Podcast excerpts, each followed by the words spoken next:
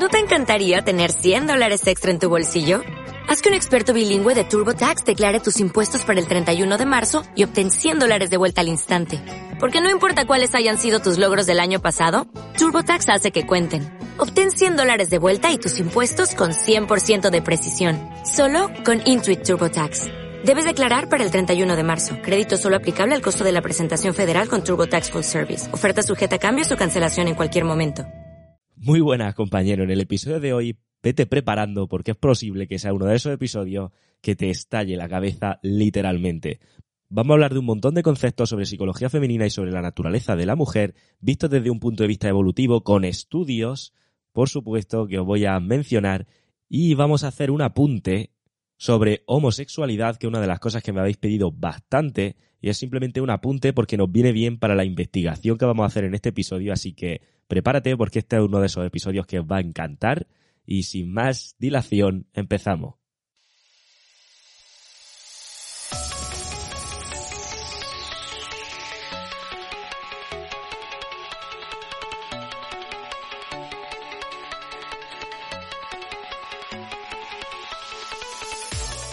Muy buenas, compañero. Bienvenido a radiohombrealfa.top, tu canal de podcast sobre seducción, dinámicas sociales y red pill más completo de habla hispana. Veréis, no hace mucho en uno de los episodios de podcast hablábamos de que en la mayoría de los casos, cuando una chica te está haciendo esperar o dándote largas para tener relaciones contigo o para avanzar contigo de alguna manera, ya sabes, el típico necesito confianza, el típico quiero esperar porque quiero ver que realmente me quieres para algo más que para esto. Sencillamente lo que estaba ocurriendo, lo que decíamos que estaba ocurriendo es que te estaba orbitando, bueno, te estaba haciendo orbitar, te estaba posponiendo, etcétera. Y que la misma chica que dice eso, la misma chica que te hace esperar o que te está haciendo orbitar, es la misma que en cuestión de unas horas tiene relaciones con el típico, entre comillas, alfa en los baños de una discoteca. Básicamente ese podría ser un buen resumen de una de las cosas que estuvimos hablando no hace muchos episodios de podcast atrás. ¿Qué es lo que ocurre? Que es muy común que esto se malinterprete cayendo en un pensamiento binario y yéndose a los extremos. La forma más clara en la que se suele atacar esto como algo falso, entre comillas, es cuando generalmente alguna chica te dice, oye, ¿estás insinuando que todas las mujeres van a tener sexo con el primero que vean que sea el típico alfa, entre comillas, ¿no? En los baños de una discoteca. Porque yo muchas veces he salido de fiesta y precisamente he rechazado a ese tipo de tíos.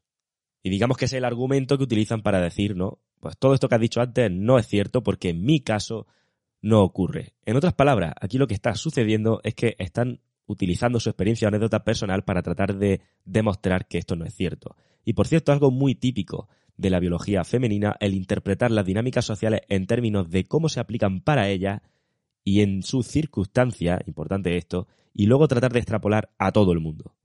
Esto es lo que se conoce por solipsismo y justamente es una de las características de la psicología femenina, pero ya profundizaremos, ya hablaremos de esto en otro episodio, ¿no? Sobre este tema. La cosa aquí está en esa pregunta que se suele hacer de, oye, ¿está insinuando que todas las mujeres van a tener sexo con el primer chulito que se le acerque en un club? porque yo he salido muchas veces y yo no he hecho eso. Y este es justo el hilo del que quiero tirar hoy para analizar todo lo que vamos a analizar en este episodio de podcast. Así que bueno, esta sería como la segunda introducción para seguir poniéndonos en contexto y antes de meternos en faena, quiero agradecerte por la inmensa acogida que está teniendo el audio que estoy regalando a todos aquellos que os suscribís a la comunidad de email y que me respondéis al email de bienvenida. Porque no han sido pocos los mensajes que estoy recibiendo agradeciéndome ese audio y agradeciéndome también por los respills que estoy soltando en los emails que os envío lunes, miércoles y viernes. Así que si tú también quieres recibir ese audio y también quieres leer esos respills que estoy soltando en los emails, haz clic en el enlace de la descripción, únete a la comunidad que es totalmente gratuita y empieza a recibir esos emails. Ya te avanzo que en los emails de la próxima semana vamos a hablar sobre juego de texto. Y dicho esto, ahora sí, vamos a ir a la chicha de este episodio. Recuerda, esa pregunta con la que hemos abierto, ¿no? ¿Estoy insinuando que todas las mujeres van a tener sexo con el primer chulito que se les cruce? Porque en mi caso no es así. Bien, una de las formas de cargarte un buen debate es yéndote a los extremos y verlo todo en términos binarios. La cosa no está en que todas las chicas van a querer tener sexo con el primer alfa, entre comillas, que se les cruce, sino que todas tienen el potencial para ello. Que tengan los medios, que tengan las condiciones físicas o personales para llevarlo a cabo está sujeto a especulación, evidentemente. Y ahí es donde entra el calibrar, el saber analizar bien las circunstancias de cada chica con la que te cruzas, como ya hablé en infinita profundidad en el último taller que hicimos de valor de mercado sexual. Pero la cosa está en que el deseo y el potencial está ahí, está escrito en su hipergamia, bajo las circunstancias correctas. Esto no va de que lo hagan 100%, de que todas las chicas al 100% siempre que salen de fiesta y se cruzan con el típico chulito lo hagan. Eso dependerá de más factores, como estoy diciendo, factores que habrá que analizar, sino de que la tendencia, el deseo y el potencial está ahí para ello. Lo cual nos lleva a que es posible que te pueda surgir la siguiente pregunta. Entonces estás diciendo que las mujeres no son conscientes de sus propios impulsos? Exactamente, eso es lo que estoy diciendo. Al final, la vida y las acciones son normalmente decisiones conscientes, pero las motivaciones que hay detrás de esas decisiones no lo son. Esto puede rechinarle a la mayoría de las chicas que quieren, aunque cada vez menos, preservar la imagen de, entre comillas, chica buena o de que ellas son más de un largo plazo. Pero al final los estudios y las observaciones contradicen eso. Podemos mirar estudios, por ejemplo, de Marty Hasselton, concretamente a los relacionados con los comportamientos de las chicas durante su periodo de ovulación del ciclo menstrual. Se ha comprobado que hay una tendencia hacia cierta ornamentación y una propensión a buscar rasgos más típicos del, entre comillas, alfa, como ya expliqué en el episodio 24, durante la ovulación, y cierta tendencia a buscar características más beta, entre comillas, durante las etapas menos fértiles del ciclo menstrual. Y justamente a esto a lo que nos referimos cuando hablamos de que el potencial está ahí. A esto a lo que nos referimos cuando hablamos de que no se es consciente de los impulsos. Porque, claro, que ella decida vestir de una determinada manera o que ella decida buscar ciertas características o que les sienta, se sienta atraída por ciertas características es algo que de alguna u otra manera es, sí que es consciente. Pero la motivación que hay detrás de eso, que en este caso es que está en ese periodo de ovulación, que es lo que está haciendo que tome ciertas decisiones, de eso es de lo que no se es consciente, de la motivación que hay detrás. De hecho, otro estudio, y este os va a gustar, concretamente por Meredith Chivers, que por cierto, todos estos estudios lo he comentado en el email que os he enviado hoy sobre este episodio. Por tanto, si quieres enterarte de estas cosas, ya tienes un motivo más para estar en esa lista de email. La cosa está en que estos estudios comprobaron lo siguiente y voy a citar textualmente. Evidentemente los estudios están en inglés, pero te los cito textualmente tal cual está traducido, tal cual lo he traducido yo. En su estudio, Chivers y Valley mostraban vídeos eróticos a mujeres heterosexuales, a mujeres homosexuales y a mujeres bisexuales, mientras medían su nivel de excitación tanto a nivel subjetivo como a nivel genital. En estos estudios se descubrieron que las mujeres, a diferencia de los hombres, mostraban las mismas respuestas genitales a diferentes tipos de estímulos eróticos independientemente de su orientación sexual. Además, tanto si los vídeos representaban a dos hombres, a dos mujeres o a un hombre y a una mujer teniendo relaciones, los diferentes grupos de mujeres, heterosexuales, homosexuales y bisexuales, respondían de forma similar, lo cual apunta a que existen diferencias entre hombres y mujeres una vez más, como llevo ya diciendo un montón de tiempo que existen estas diferencias, en relación a los patrones de excitación sexual de cada sexo. Esto, aparte de confirmar algo que todos siempre hemos sospechado, e incluso se ha convertido en cliché, y algo que las nuevas corrientes de lo mainstream lo meten dentro del paquete de ser un hetero básico, es que a mí me lo han dicho muchas veces, y me estoy refiriendo al hecho de pensar o incluso implicar en tu conversación que hay una mayor propensión o que es más fácil, dicho en palabras más llanas, que una mujer heterosexual sienta excitación al ver a dos mujeres teniendo relaciones que, que un hombre heterosexual sienta excitación al ver a dos hombres teniendo relaciones. Esto que algo que, como digo, por lo menos en mi caso, siempre lo he pensado, siempre de alguna u otra manera lo he sospechado y de alguna u otra manera lo he, lo he acabado implicando en mis conversaciones o en mi manera de, de hablar. Y cuando lo he hecho así, es decir, cuando a lo mejor en algún caso he estado hablando con alguna chica y sale el tema este y, bueno, pues expreso este tipo de, circunstancias, me han llamado, ah, eso es muy de hetero básico. El pensar que, claro, que las mujeres van a sentir mayor excitación por dos mujeres que los hombres por dos hombres. Y ahora te das cuenta de, oye, esto no es que sea hetero básico ni la mierda de término que me vaya a utilizar, sino que hay estudios que lo están comprobando. O sea, hay estudios que llevan ya años que se ha demostrado que a nivel de la excitación genital que pueden sentir, como acabo de comentar antes, es más factible se da más el caso, hay una mayor tendencia, llámalo como quiera, a que mujeres, independientemente de su orientación sexual, reportan el mismo tipo de excitación a nivel genital o excitaciones similares, independientemente del tipo de contenido erótico que le ponga enfrente en el sentido de ya sean hombres con hombres, mujeres con mujeres o hombres con mujeres. Y eso no ocurre igual en el caso de los hombres heterosexuales. Y tampoco ocurre igual en el caso de los hombres homosexuales, por cierto. Y repito, el estudio es de Meredith Chivers, por si alguien quiere echarle un vistazo. En la descripción de este podcast te lo voy a dejar escrito, por si queréis echarle un vistazo o queréis indagar más. Pero esto podría ser objeto de otro episodio de podcast que podamos hacer más adelante. Pero lo que además confirma este tipo de estudios es que las mujeres han evolucionado biológica y psicológicamente para un oportunismo sexual más marcado que en el caso de los hombres. Vamos, que no te he mencionado este último estudio por hablar simplemente de, esta, de este detalle que a mí me ha parecido súper curioso de la homosexualidad, sino que además ahí se confirma ese mayor oportunismo sexual o, o ese oportunismo sexual más marcado que se ve en el caso de la mujer, al reportar niveles de excitación similares independientemente del tipo de relaciones que estén viendo enfrente, ¿no? independientemente del tipo de contenido erótico que le hayan puesto enfrente. Así que sí, podemos confirmar que sí, todas las mujeres tienen la propensión, tienen la tendencia de querer tener relaciones con el típico, entre comillas, alfa, en cuestión de unas pocas horas, y al mismo tiempo tienen la tendencia de querer mantener la imagen, tanto para ellas mismas como para los demás, de que tienen potencial de un largo plazo de que ellas no son así. Y fijaos que aquí alguno puede pensar en el famoso factor fulana, por aquello de que, acabo de decir, quieren mantener una imagen para ella y para los demás de que tienen potencial a largo plazo o de que ellas no son así. Pero eso no es lo que apuntan todos estos estudios ni todo lo que ya sabemos sobre la hipergamia, porque al final es como que la hipergamia no se puede permitir perder la oportunidad con el hombre de alto valor, o dicho de otra manera, que te quieran vender la imagen de no ser así, que te quieran vender la imagen de no ser tan rápida en algunos casos, o de tener sexo rápido, no quita que no lo vayan a tener con el chico indicado en el momento adecuado.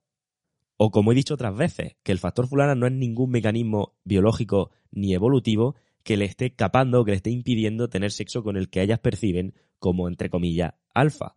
Porque al final no tendría sentido evolutivo que pasara así. Y bueno, para más profundidad en este famoso factor fulana, te recomiendo escuchar el episodio número 5 y el episodio número 34 del podcast.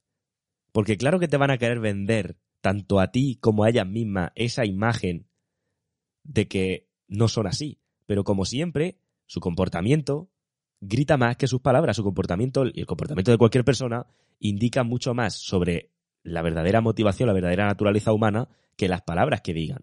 Entonces, claro que a ti te van a querer vender que no, que ellas quieren esperar, que ellas quieren sentirse más cómodas primero, que no quieren que las veas solamente como para eso, y que ellas no son la típica chica de la primera noche.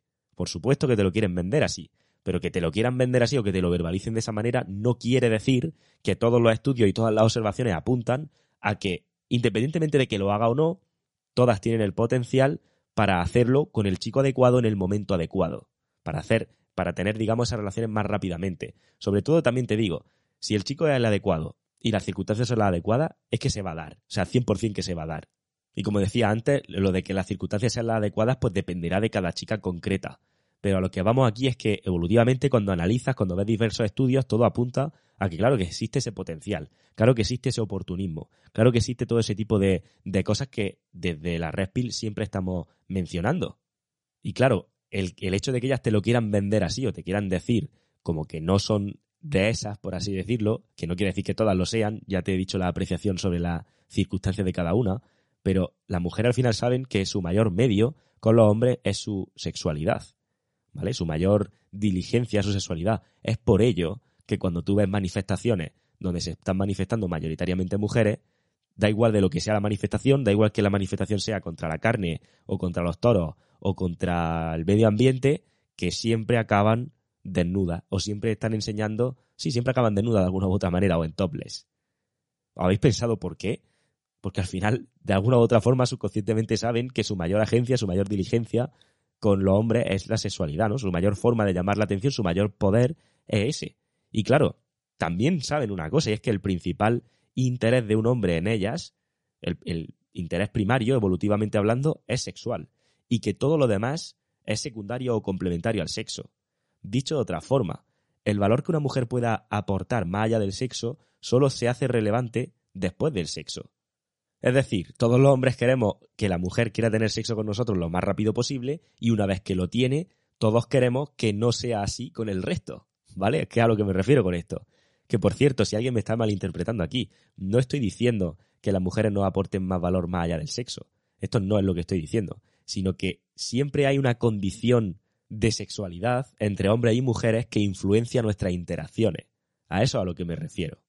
Por tanto, por más que me encantaría seguir perpetuando la idea de que hacerte esperar para algo más forma parte de que la chica realmente es así y es indicador de que la chica es una de esas, entre comillas, entre muchas comillas, porque no estoy de acuerdo con este término, es una de esas chicas de calidad, la realidad que todos hemos visto y que todos hemos vivido alguna vez es que muchas de estas chicas, entre comillas, ¿no? De calidad, que harían esperar al chico, que no necesariamente tiene por qué ser beta, por cierto, pero bueno, que lo harían esperar para ver si él realmente solo la ve para eso, o la ve para algo más, o porque ella necesita sentirse cómoda, o ya sabéis cuál es mi favorita.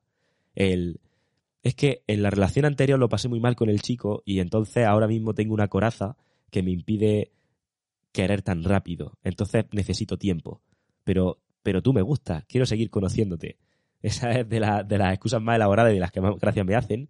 En cualquier caso, la realidad es que esta chica que te va a decir eso es la misma chica que tiene sexo con el entre comillas, alfa de alto valor en la primera noche de conocerlo. Al final, claro, el oportunismo es un impulso humano universal, pero se manifiesta, este oportunismo se manifiesta de forma diferente en hombres y mujeres según cuáles sean sus imperativos, por así decirlo. O dicho de otra manera, la misma chica que tiene sexo en la primera noche con el, entre comillas, alfa o con el chico de alto valor, es la misma que tú puedes percibir como que es la típica inocentita que no es de esa o que tú calificarías como muy entre comillas de calidad. Y repito, que es con lo que empecé el episodio. Eso no quiere decir que lo haga, que el 100% de las chicas lo hace, porque depende de sus circunstancias. Lo que quiere decir es que el potencial está ahí. Lo que quiere decir es que biológica y evolutivamente eso está escrito. Está en el software que se pueda dar esas condicionantes, porque es lo que ha favorecido la evolución. De hecho, justo se me viene a la mente, así a título anecdótico y a título rápido, a título de comentario, que algunas veces he estado con algunas chicas que yo mismo he percibido de, ah, mira, pues tienen toda la pinta de ser como súper inocentes. Y luego más tarde, cuando he hecho un pool con ella, cuando he ido a casa con ella, cuando he estado, bueno, pues manteniendo más tiempo con ella de alguna forma, he descubierto pues que a lo mejor me he encontrado en su habitación con un montón de juguetes eróticos, con un montón de cosas que es como, onda, no, no, no era la imagen que me daba a mí al principio, ¿no? Así como digo, a título anecdótico.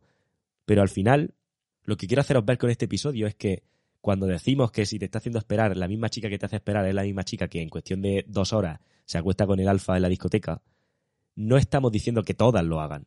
Lo que estamos diciendo es que cuando tú analizas a nivel evolutivo y demás, porque claro, que lo hagan o no lo hagan, como he dicho antes, es una conjetura, dependerá de sus circunstancias, dependerá también de que puedan o no hacerlo, dependerán de mil factores, que como digo son factores que analicé en el último taller de valor de mercado sexual. Pero no voy al hecho de que lo hagan o no voy al hecho de que cuando tú lo analizas, cuando tú ves los estudios, cuando tú entiendes cómo funciona la naturaleza de la mujer de verdad, te das cuenta de que todas tienen el potencial para hacer eso, porque es lo que evolutivamente tiene sentido, porque es lo que evolutivamente ha podido hacer que todo esto evolucione, por así decirlo, porque es lo que evolutivamente ha hecho que la estrategia reproductiva femenina sea como es hoy día. Por eso os comentaba de ese estudio que se ve cómo hay ciertos cambios de comportamiento en la mujer cuando está en su momento más fértil del ciclo menstrual. Porque claro, eso no quiere decir que cuando la chica esté en el momento más fértil del ciclo menstrual, automáticamente salga por ahí buscando alfas de manera desesperada. Pero estudios indican que su nivel, su comportamiento cambia. Su forma de ornamentarse, por así decirlo, cambia. Es decir, existe el potencial para que lo hagan o no. Es decir, que al final acaben, pues eso, buscando y teniendo relaciones con ese alfa en ese momento concreto determinado. Depende de otra serie de factores y de circunstancias. Pero a nivel de software, a nivel evolutivo, a nivel de, de lo que biológicamente estamos programados para hacer, en el caso de ellas, tienen ese potencial, tienen esa tendencia a hacerlo. Y por eso también os ponía el, el estudio de lo que se había demostrado ¿no? en diversos grupos de chicas, tanto homosexuales como heterosexuales, como bisexuales. Porque ahí se indica que, o ahí se puede ver, aparte del otro detalle, que por cierto es un detalle bastante curioso y que a día de hoy, yo creo que donde quiera que diga eso te vaya a llamar hetero básico, pero más allá de ese detalle a título anecdótico que incluso podremos analizar en un episodio posterior, lo que se ve también reflejado en ese estudio es el oportunismo sexual más marcado en el caso de la mujer. Cuando me refiero a oportunismo sexual me refiero a que ante cualquier circunstancia sexual, en este caso nos estamos refiriendo a ya sea chico con chico, chica con chica o chico con chica, ellas van a despertar esa excitación a nivel por lo menos genital, a nivel biológico, van a despertar ese nivel de excitación más de lo que lo haría un hombre en la misma circunstancia, o de forma diferente a lo que lo haría un hombre en la misma circunstancia. ¿Vale? Ahí es donde se ve ese oportunismo sexual al que me refiero, que es diferente. No quiere decir ni que sea ni mejor ni peor, ¿eh? Cuidado. Todo algo que he repetido muchas veces. Aquí esto va de entendernos nuestras diferencias y, oye, somos perfectos cada uno con nuestras diferencias y eso es lo que hace precisamente que hombres y mujeres seamos complementarios. Y no lo que nos están metiendo en la cabeza a día de hoy desde la sociedad, que parece que nos están creyendo, por un lado, hacer iguales y en el fondo rivalizarnos. Cuando la realidad es como, oye, somos diferentes y está genial que lo seamos, porque eso nos da más complementariedad. ¿Vale? Entonces, en cada una de estas cosas se ve, se demuestra que el potencial está ahí. Que muchas veces ha habido alguien que me ha dicho, oye, entonces cuando te escucho hablar de hipergamia y de que siempre van buscando la mejor opción, me da la sensación de que si mi mujer sale a tirar la basura y se cruza con el vecino y lo percibe con mayor valor, pues va a tener relaciones con él ahí en el momento. Y es como, a ver, pues oye, tiene el potencial para ello. O sea, está programada para poder hacerlo, pero que lo haga o no, pues depende de otra serie de variables y de circunstancias y de, y de cosas que habría que analizar, que como digo, fue lo que vimos en ese taller de valor de mercado sexual. Y por otro lado, también lo que hemos visto, ¿no? La mayoría de mujeres no son conscientes de las motivaciones que hay detrás de los mecanismos de atracción. De hecho, la evolución y la selección natural ha premiado a las mujeres con la capacidad para ello, para no ser conscientes de esto, es decir, a las mujeres con la capacidad de ser solipsistas, que como he dicho es un concepto que ya analizaremos, porque de esta manera, digamos que ¿Os recordáis cuando en el episodio número uno, creo que era en el, episodio número uno, hablaba de la hipergamia y decía que la hipergamia como estrategia reproductiva es una disonancia cognitiva? Pues evolutivamente tiene sentido que las mujeres hayan tenido que desarrollar ese solipsismo, que por cierto, para el que no sepa lo que es el solipsismo, que seguramente lo he mencionado ya varias veces y alguien estará diciendo qué palabra es esta, voy a, leer la traducción literal de la Real Academia Española. Y cito textualmente, el solipsismo es una forma radical de subjetivismo según la cual solo existe aquello de lo que es consciente el propio yo. Madre mía, parece un trabalengua, le dedicaremos un episodio concreto, no os preocupéis, pero al final se ve reflejado en eso, en cuando ellas se anteponen el, oye, pues yo no hago eso, por tanto, extrapolo ese comportamiento mío específico al resto de la humanidad, por así decirlo. Eso sería, por ejemplo, uno de esas de esos síntomas, de ese solipsismo, por así decirlo. Y aparte, lo que digo, el no ser conscientes de esta disonancia cognitiva, el, tender a ese solipsismo, hace que, claro, pues que se protejan de, ese, de esa disonancia cognitiva, porque si no, claro, son, es como incongruencias todo el rato. Es como todo el rato comportamiento contradictorio. Imagínate tener eso en la mente. La, o sea, imagínate ser consciente de eso. Sería como un estrés una ansiedad eh, continua. Por eso evolutivamente tiene sentido que se haya premiado en esa dirección. Así que, como os dije al principio del episodio, este episodio iba a ser denso, este episodio iba a ser de esos donde profundizamos bien en las temáticas y donde explicamos ciertos conceptos basándonos en ciencia, al final basándonos en estudios, que al final no hacen más que respaldar lo que ya sabemos desde la Respil. Así que si este episodio te ha aportado y el resto de contenido que tengo subido al podcast te aporta también, no sé qué haces, compañero, que no estás dentro de la comunidad de email para enterarte no solamente de estos detalles, porque por ejemplo en el email que he mandado hoy al relación con este episodio he mencionado más detalle de estos artículos, de estos estudios, sino que cada semana tienes los lunes, los miércoles, los viernes y los sábados esas pildoritas de Red Pill para ir recordándote todos los conceptos importantes de los que hablábamos en el podcast o de los que hemos tratado algunas veces aquí. Así que ya te digo, la próxima semana vamos a hablar de juego de texto, vamos a soltar esas pildoritas, esos recordatorios en relación al juego de texto en ese email. Y si no te quieres perder nada de esto, únete abajo, tienes el enlace para hacer clic y unirte. Y te recuerdo que si encima quieres tener un audio exclusivo para ti, donde también vas a aprender una serie de cosas que no te voy a decir porque no te quiero hacer spoiler, simplemente tienes que responderme al email de bienvenida que reciba. Dicho esto, espero que este episodio te haya aportado. Pasa un buen fin de semana, un fuerte abrazo y nos vemos en la próxima.